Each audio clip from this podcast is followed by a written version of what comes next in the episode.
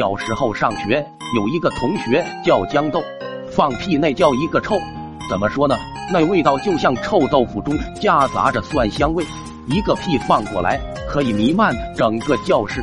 我们全班同学轻则头晕目眩，重则恶心呕吐、昏迷不醒，都吃过他的亏，所以小时候上学就留下了不可磨灭的阴影。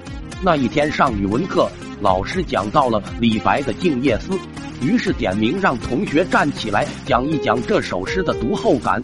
恰巧点到了豇豆，只见他不慌不忙地站了起来，一张脸憋得通红，屁股也是左扭右扭。同学们看着他这个样子，以为他回答不出来问题，所以脸红，都笑得合不拢嘴。但下一秒，我们才知道错了，原来他扭动的原因不是憋着问题，而是憋着一个巨大的臭屁。只听到“噗”的一声，一个臭屁喷了出来。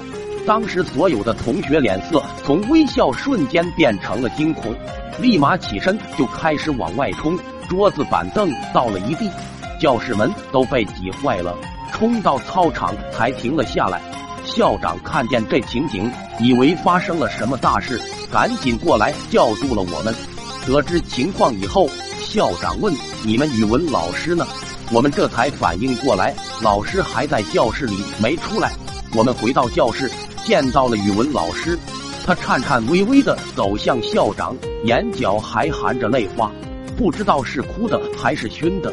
他一脸无辜对校长哭诉：“我以后再也不让他回答问题了，这小子太可怕了。”